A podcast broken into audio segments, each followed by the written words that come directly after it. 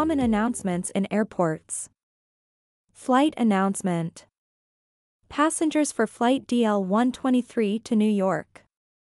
Boarding will begin shortly.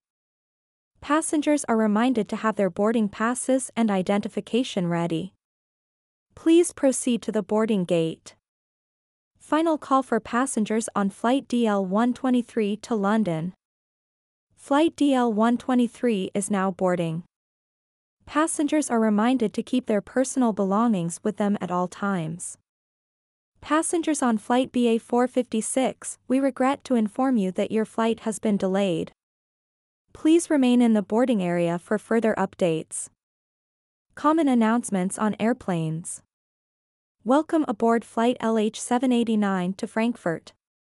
We will be departing shortly. Please fasten your seatbelts and ensure that your seatbacks and tray tables are in their upright and locked positions. The captain has turned on the seatbelt sign, please remain seated and keep your seatbelts fastened. Smoking is strictly prohibited on this flight. In the event of an emergency, oxygen masks will drop from the overhead compartments. We will be experiencing some turbulence. Please return to your seats and keep your seatbelts fastened.